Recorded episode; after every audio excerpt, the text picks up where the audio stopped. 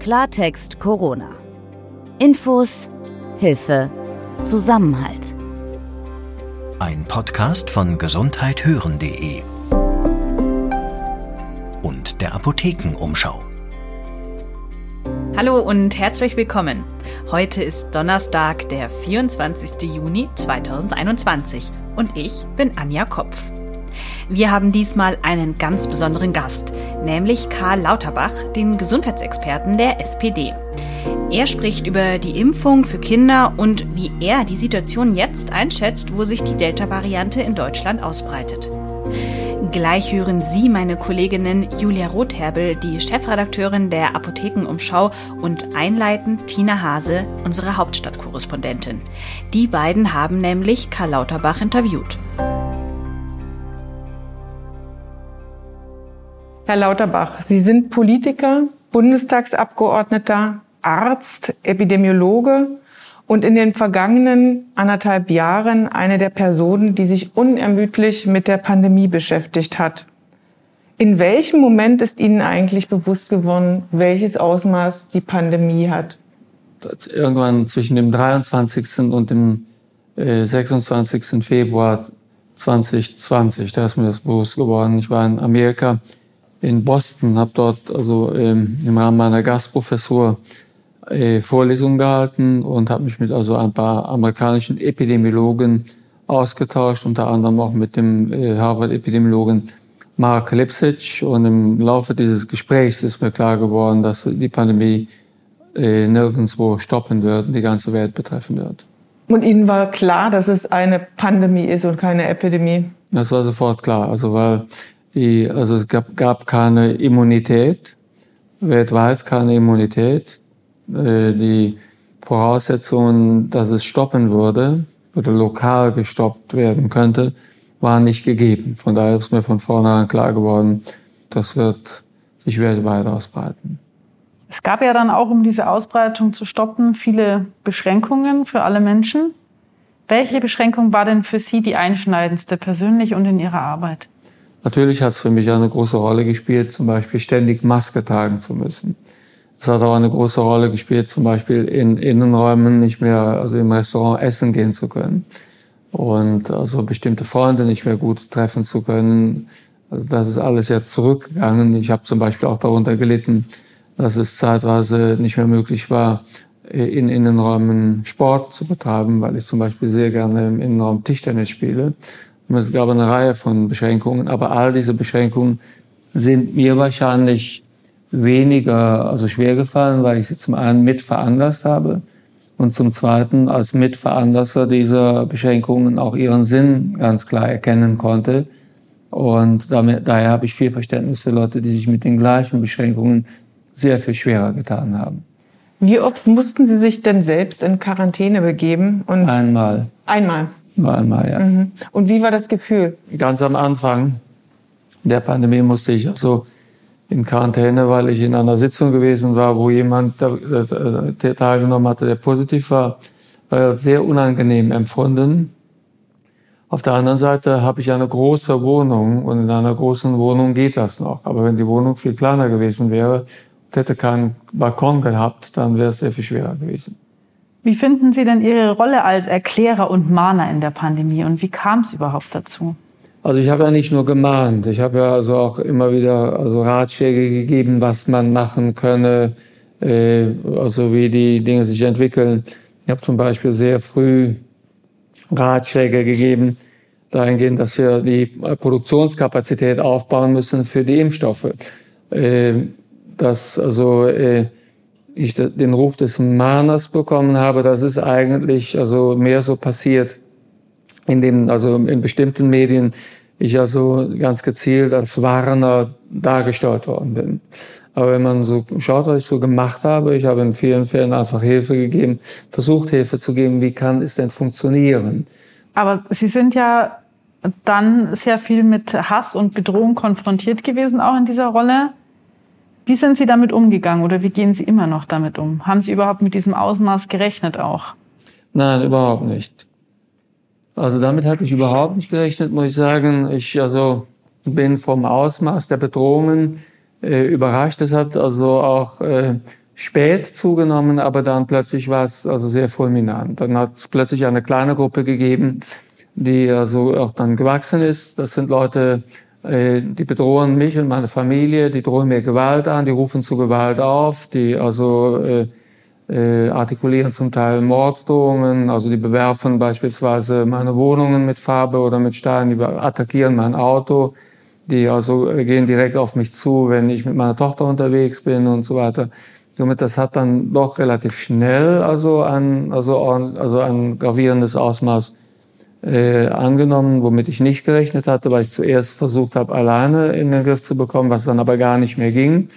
Und das ist dann irgendwann auch also Gegenstand von Ermittlungen geworden und auch von Schutzmaßnahmen, die jetzt also gelten. Aber das ist schnell gegangen und ist auch nicht mehr weggegangen. Das ist, war dann plötzlich da und ist dann nicht mehr weggegangen. Und jetzt die Frage, wie gehe ich damit um? Ist das angenehm? Also, oder, also äh, kann man das ignorieren? Äh, weder ist es angenehm, noch kann man es ignorieren. Genau. Mhm. Zurück zur Pandemie. Was hätte denn aus heutiger Sicht anders laufen müssen, anders laufen können? Also auf jeden Fall viel geholfen hätte, wenn wir in der zweiten Welle konsequenter den, in den Lockdown gegangen wären.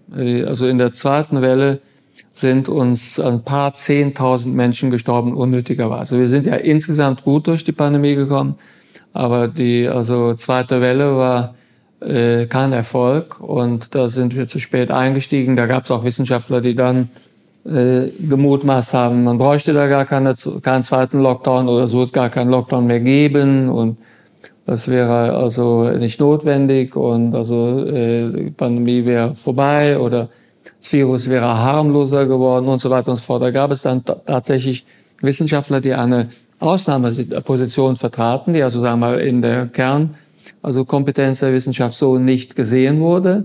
Die wurden aber trotzdem gerne gehört, weil also in den Medien auch gerne die andere Position also genommen wird.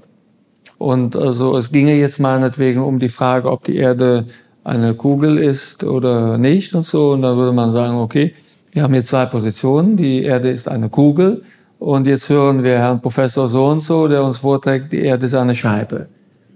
Und was auch also ein großer Fehler gewesen ist, wir haben bei der Impfstoff, also Beschaffung, haben wir Impfstoff äh, besorgt quasi für Deutschland und für Europa.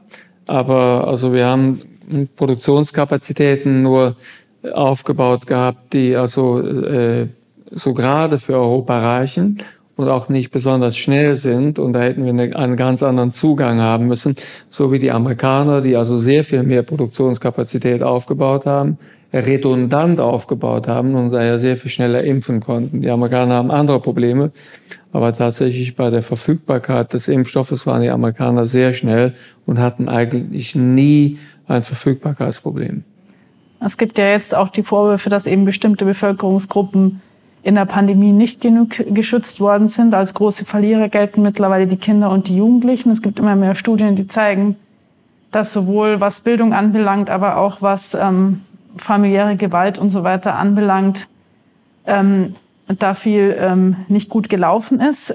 Rückblickend würden Sie sagen, hätte es wirklich keinen anderen Weg gegeben, als konsequent Schulen und Kindergärten dicht zu machen? Was möglich gewesen wäre, dafür habe ich auch immer plädiert, dass man früher halt also die zu dieser Kombination übergeht, Wechselunterricht und Testen. Bei Schulen hätte man sehr durchgehend, fast komplett durchgehend in der Kombination Antigen-Testungen und äh, Wechselunterricht offen lassen können. Obwohl die Tests ja nicht verfügbar waren am Anfang. Ne? Das war ja auch ein Problem, oder? Ja, das ist schwierig. Also wenn wir die Tests tatsächlich intensiver nachgefragt hätten, wären mehr Tests verfügbar gewesen. Also wir haben ja lange Zeit das Problem gehabt, dass die Tests, also vom Robert Koch Institut für die Selbsttestung, das ist ja eine Selbsttestung, was bei den Kindern gemacht wird, nicht zugelassen worden sind, weil die, also das Robert Koch Institut die Sorge hatte, dass bei der Selbsttestung dann also die äh, Gesundheitsämter und somit letztlich das Robert Koch Institut nicht mehr informiert werden und dass die Selbsttestung dazu führt, dass die Leute sich selbst testen, wenn sie positiv sind, noch nicht mal in Quarantäne gehen. Das war zum Teil die, die Sorge.